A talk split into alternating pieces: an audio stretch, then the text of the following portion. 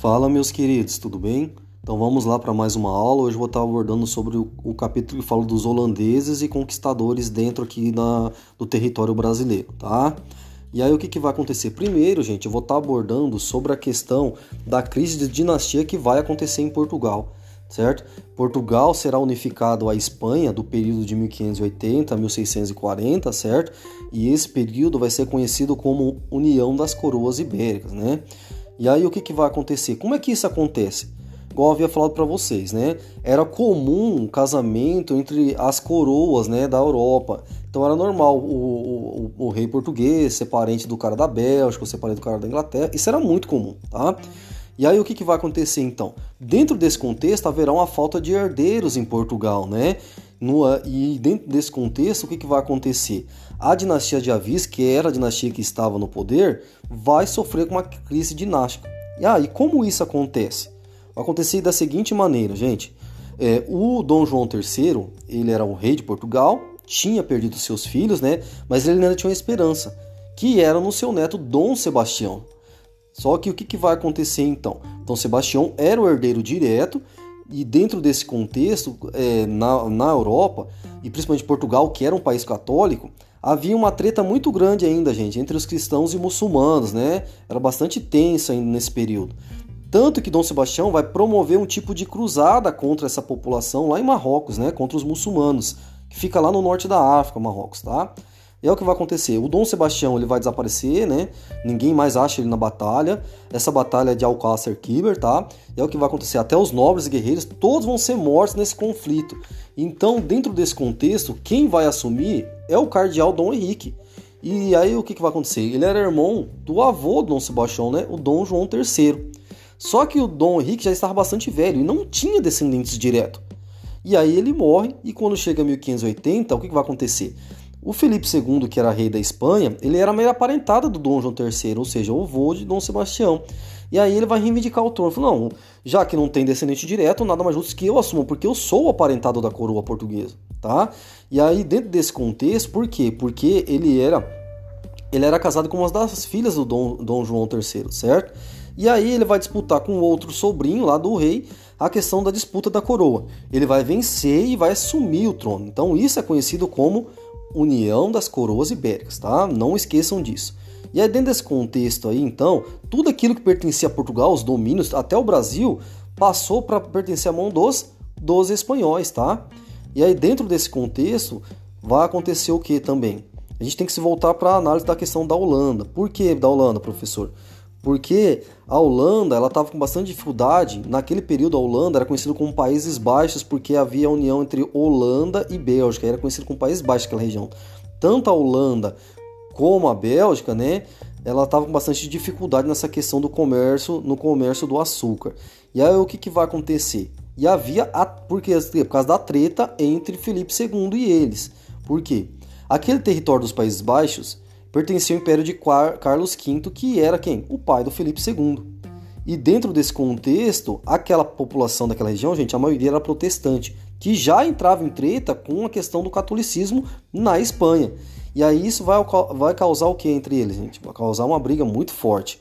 E aí o que acontece? Outra coisa, a monarquia espanhola, o rei, ele vai aumentar muitos impostos, além de que perseguir os protestantes.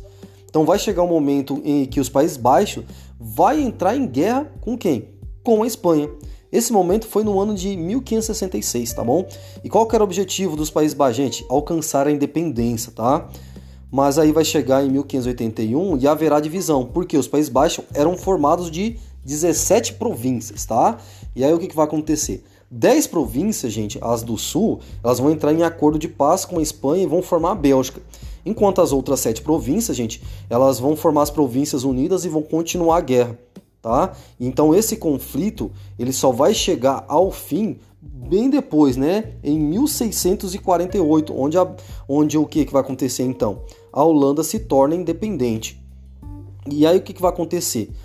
A Holanda era envolvida bastante com essa questão do, do comércio, tá? Tanto que vai chegar no século XVI, o que, que vai acontecer, né? A distribuição do açúcar é, era feita tanto para a Holanda como pela, pela Bélgica, né, que ainda eram os Países Baixos. eles que eram responsáveis pela questão do comércio, né, a distribuição e, e da, da, questão do açúcar no Nordeste brasileiro. Então aqui no Brasil, que comandava o comércio e a distribuição desse açúcar, era quem? Eram os Países Baixos, tá? E aí o que vai acontecer? Eles, aí os holandeses, eles que vão dominar a questão da compra e da venda do açúcar, do transporte para a Europa, tudo era responsabilidade deles. Só que haverá uma treta né, com a questão da Espanha. E a Espanha vai, vai fazer o que? Restrições ou proibições em relação aos holandeses. Então o que, que vai acontecer aqui nessa questão? Por exemplo, o rei vai, vai, vai estipular uma lei que nenhum navio estrangeiro poderia negociar é, em portos é, de dominação é, espanhola né, é, em relação ao comércio do açúcar. E aí, quem que vai ter o maior prejudicado com isso? A Holanda, porque a Holanda é que fazia essa comercialização do açúcar. Tanto que vai chegar em 1621, a Holanda vai criar o quê? A Companhia das Índias Ocidentais. E qual era o objetivo, gente? Ocupar as regiões de colônias, né, na América e na África. Então eles queriam ocupar essas regiões que tinham o domínio espanhol, por exemplo, e domínio português, mas aqui havia o contexto da União das Coroas Ibéricas ainda, tá? Aí o que, que vai acontecer? Então, a Holanda ela vai iniciar a primeira invasão ao Brasil. E aí o que, que vai acontecer? Não é só questão de, de açúcar que eles queriam, eles queriam a questão do mercado de escravos também, né? Então vão lutar contra isso. E a, e a questão do comércio até de especiarias, como por exemplo a questão da, do cravo, da canela, tá? Tudo isso eles queriam dominar. E outra coisa, fazer oposição à questão do catolicismo, tá? igual eu falei para vocês. Também havia uma rivalidade na questão do catolicismo versus o protestantismo naquele período. E isso a gente vê muito bem aqui nesse conflito entre os dois. Então a Companhia das Índias Ocidentais vai iniciar uma invasão ao Salvador, né? E aí o que, que vai acontecer? Os holandeses eles vão conseguir dominar Salvador, só que posteriormente o que, que vai acontecer? Haverá a jornada dos vassalos. O que, que é a jornada dos vassalos? É, vai ser uma frota, né? né com a união de portugueses, espanhóis e a questão dos reinos que eram subordinados a eles, como por exemplo na parte da Itália. Então eles vão se unir uma tropa e vão invadir Salvador e vão expulsar os holandeses ali. E aí os holandeses pensam que invadir um outro lugar, porque ali Salvador, como era a capital da província, era bem guardada, era bem, é bem protegida, né? Tanto que aí eles vão invadir outro lugar, eles vão invadir o quê? A capitania de Pernambuco. E aí então eles vão iniciar o ataque ali a Pernambuco, né? Vão conquistar Olinda. Ou outra coisa também, eles vão conquistar depois Recife, certo? E aí o que, que vai acontecer? Muitas pessoas vão fugir dali, né, para o arraial do Bom Jesus que vai se tornar o principal foco de resistência, né, que vão resistir à dominação holandesa. Então, os holandeses, após dominar aquele território, aquela região de Pernambuco, vão fazer o quê? Vão precisar a necessidade de um líder. E aí eles vão eleger é, Maurício de Nassau como o administrador daquela região, tá? Então, e aí o Maurício de Nassau vai começar a fazer algumas mudanças ali naquela parte. Uma, ele vai iniciar a questão da invasão a São Luís, é parte do Ceará, então ele vai querer ampliar o seu domínio, né? Já em relação à questão da sua administração, o que, que vai acontecer ali? O Maurício Nassau era protestante, né? Então, eu já tinha visto para vocês, eles eram protestantes naquela região. Então, o que, que ele vai fazer? Ele vai instituir a liberdade religiosa, por exemplo. Tanto que eu havia falado para vocês que a, a primeira é, sinagoga judaica vai ser instalada ali. Outra coisa, ele vai buscar é, fazer o que? É a reurbanização de Recife e também a questão da administração, que vai mudar bastante ele vai buscar apoio né, da população e ele vai promover espetáculos né, com peças teatrais ao ar livre. Outra coisa, ele vai mudar a questão da justiça. Ele condenava até mesmo os holandeses a cometessem alguns crimes, né? Alguns crimes que eram considerados muito pesados. Ele pegava esses caras e mandava eles embora. Então ele era totalmente contra essa questão do abuso de poder. E aí dentro desse contexto, outra coisa, ele vai buscar recuperar o mercado do açúcar. O mercado de açúcar ele estava bastante em queda por causa da guerra, então ele busca recuperar esse mercado. E como que ele vai fazer isso? Ele vai estimular os senhores feudais a produzir esse açúcar, né? E para reconstruir os engenhos devido à guerra, ele vai fazer o quê? Fazer empréstimos. Havia também aqueles, igual eu ia falar para vocês, dos senhores de engenhos que haviam sido, que haviam ido embora e abandonado os engenhos por causa da guerra. Ele vai fazer o que, gente? Vocês podem voltar, vocês podem administrar de novo o engenho, não vai ter problema nenhum. Aí aqueles, gente, que não que não voltavam, né, que não voltaram no caso, ele foi lá e vendeu os engenhos para outras pessoas, tá? E é o que vai acontecer então. Ele igual eu falei para vocês, a promover a liberdade religiosa porque ele queria o quê? Garantir a, conv a convivência pacífica, que não houvesse conflito entre protestantes e católicos. Outra coisa importante que, que o Nassau vai fazer é trazer uma missão artística e científica, né, para o Brasil. Para que, que ele vai buscar fazer isso, gente? Qual que é o objetivo de trazer essas missões para cá, né? Para apresentar lá para os europeus o que? Uma ideia do que era o Brasil e com isso incentivar esses caras a investir aqui. Lembrando que a Capitania das Índias Ocidentais era uma empresa privada, né? E outra coisa também, de justificar a necessidade de civilizar a população ali, no caso os indígenas, tá bom? Vai chegar um momento que haverá o um rompimento entre a Portugal e Espanha em relação à questão do, da questão do reino, né?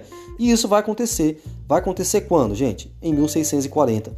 Então, porque é o fim da União da Coroa Ibérica, né? A União das Coroas Ibéricas, e uma nova dinastia vai assumir Portugal, que é a dinastia de a dinastia de Bragança. Eles vão fazer um acordo de paz com a Holanda, só que esse acordo não vai funcionar, certo? Outra coisa também, o Nassau vai passar a enfrentar muitos problemas porque a questão do, pessoal da Companhia das Índias, a liderança, vai querer diminuir o poder dele, ele não vai aceitar, haverá uma briga ali, e aí o Nassau vai voltar, voltar para a Holanda, tá?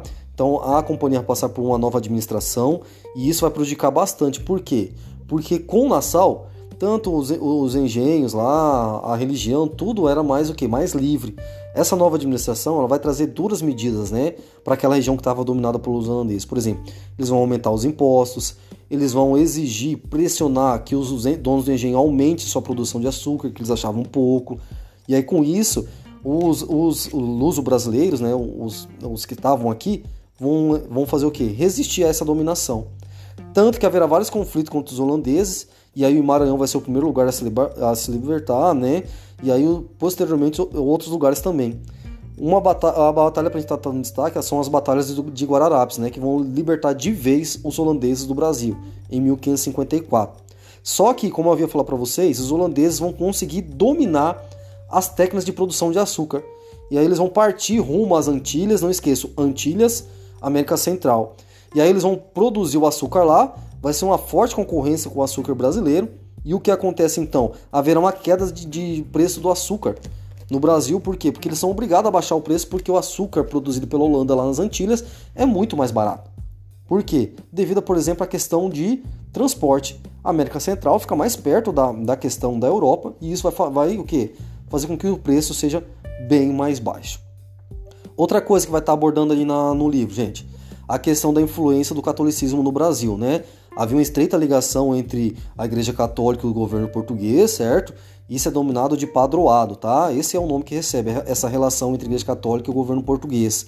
Tanto que ah, o governo português podia até atuar em algumas questões religiosas, né, com autorização da Igreja Católica. Então você consegue perceber o que aqui? Que um influenciava influenciava o outro, né? E qual era o pensamento da Igreja Católica, por exemplo? Quem não fosse da igreja, que pertencesse à igreja, fosse considerado diferente, era inimigo e infiel. Tá? E aí o que vai acontecer então? Eles vão falar que os, que os índios deveriam ser civilizados por meio da catequese, né? Tanto que quando não acontecia de forma pacífica, eles usavam a força. Outra coisa, é nesse contexto que chegam os primeiros jesuítas no Brasil, né? E aí o que, que vai acontecer também é nesse, nesse período que, que vem o primeiro bispo para Salvador, para o território brasileiro. Só que haverá um desentendimento entre eles, né? E o bispo acaba voltando. E aí o que, que vai acontecer então nesse contexto, gente?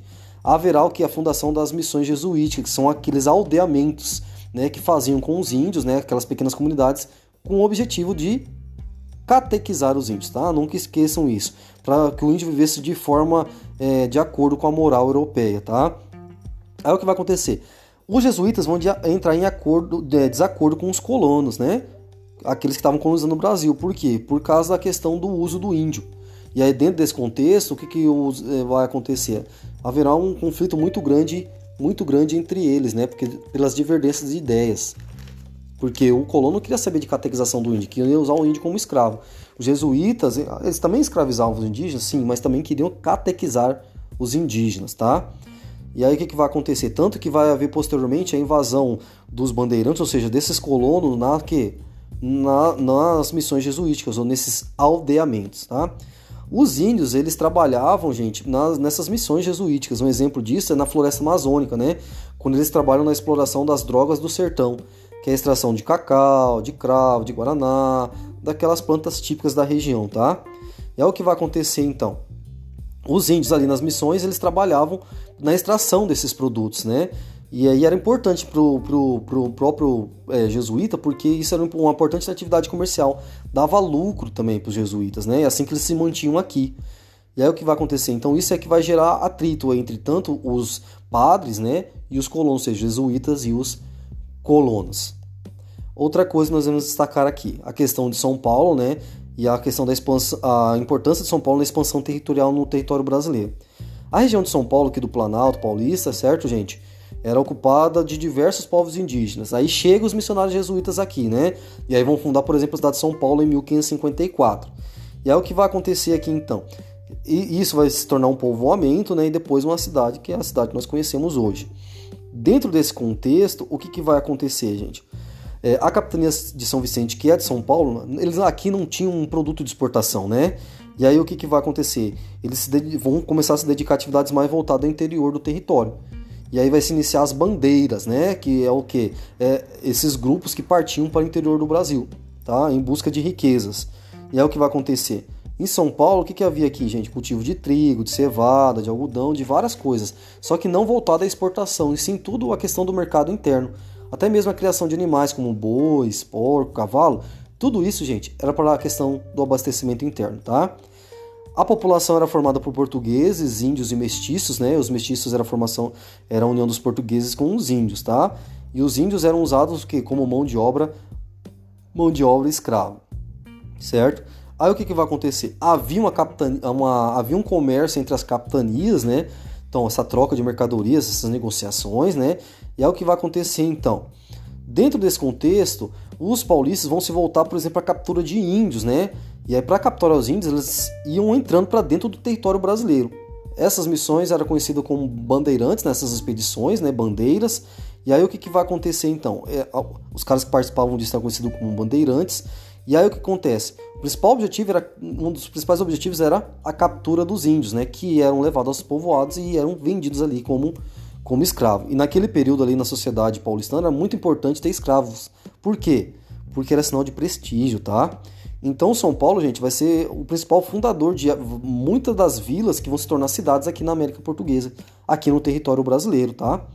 E aí, em relação a essa questão da escravidão, havia alguns obstáculos, né? Algumas coisas que eram colocadas para que não houvesse escravidão. Por exemplo, na questão do Estado, buscava-se impedir a escravidão dos índios, certo? Até porque da aproximação do Estado com a Igreja Católica. E aí tinham leis que, proibiam. A única forma de você legalmente capturar um índio é através das, das guerras justas, né? Que é quando. Ah, eu poderia capturar um índio se ele representasse uma ameaça a uma aldeia que estava ali. Aí sim, tá? E aí com isso os colonos vão se aproveitar e vão fazer várias transgressões em relação a isso, falando que, ah, não, estavam tentando invadir, por isso que eu, que eu fui lá e, e entrei em guerra com eles. Mas muitas vezes nem era isso, eles usavam das guerras justas para capturar os indígenas, tá bom? Em relação à questão dos jesuítas, o que, que ele queria é, dentro dessas questões? Eles não queriam que o comando dos indígenas passasse para a mão dos colonos, né? E aí começam as acusações, né? Os colonos vão é, acusar os padres, né? De manter os, os, os índios nessas missões para trabalhar para eles. Então, falar, ah, vocês estão aí acusando a gente de exploração, mas os indígenas trabalham para vocês também. Aí, em relação a essa questão das bandeiras, gente, é muito importante, tá? Os, os, bandeirantes paulistas, eles invadiam principalmente os índios de aldeamento das missões jesuíticas. Por que isso, gente? Porque vamos dizer que eles estavam, de certa forma, mais civilizados.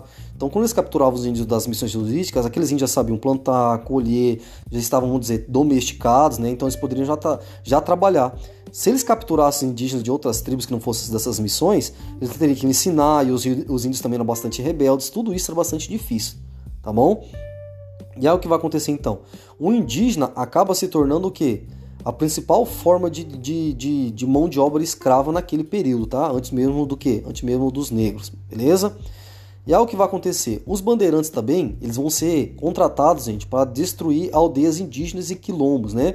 As aldeias indígenas que incomodavam ali os aldeamentos portugueses e os quilombos, que foram aqueles escravos que fugiam dos senhores, né? E fundavam ali suas comunidades de negros, tá bom?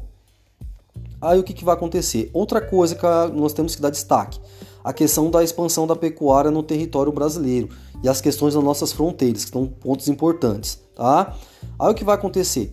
A criação de gado era importante né, na atividade no Brasil, porque naquele período, porque tinha é, não só na questão da, da questão da alimentação, na fabricação de roupa, mas também com uma questão da produção açucareira, né? Porque eram esse, é, essa tração animal que, dá, que, que movimentava o que? Os engenhos, tá bom? Quando chegar já no século XVIII, no início ali, o rei de Portugal vai proibir a criação de gado a menos 60 quilômetros do litoral. Por quê? Porque o principal foco do Brasil naquele período eram os engenhos, tá, gente? Então, aí o rei falou, gente, ó, não quero ninguém atrapalhando a gente no crescimento dos engenhos. Vocês querem criar gado? De 60 quilômetros para lá. E aí, então, a questão do, da pecuária vai ser importante na expansão também do território, tá? Não esqueçam disso, tá? Aí o que, que vai acontecer então? Haverá formação de grandes pastos em regiões bem longe, né? Da costa brasileira. Vai fazer com que essas regiões sejam, sejam o quê? Sejam ocupadas. E aí vai expandir o território, beleza?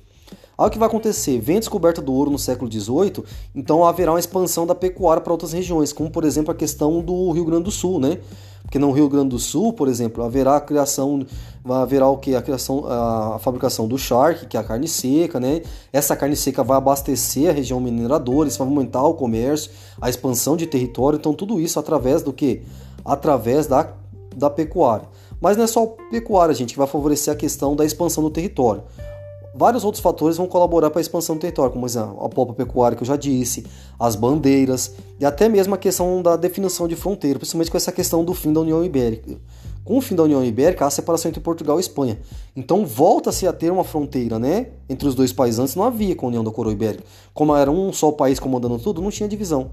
Aí com o fim da União Ibérica, há necessidade o quê? De novos acordos e de quê? De tratados novos, né, para se estabelecer essa questão da fronteira, dos limites, né, entre o domínio Portugal e Espanha.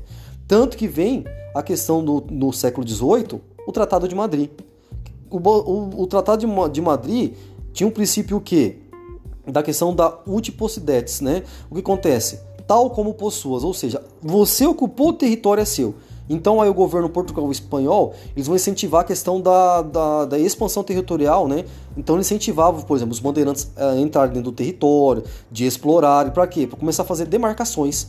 Então você chegava numa região, cravava a bandeira espanhola ali. Chegava numa região, cravava a bandeira portuguesa.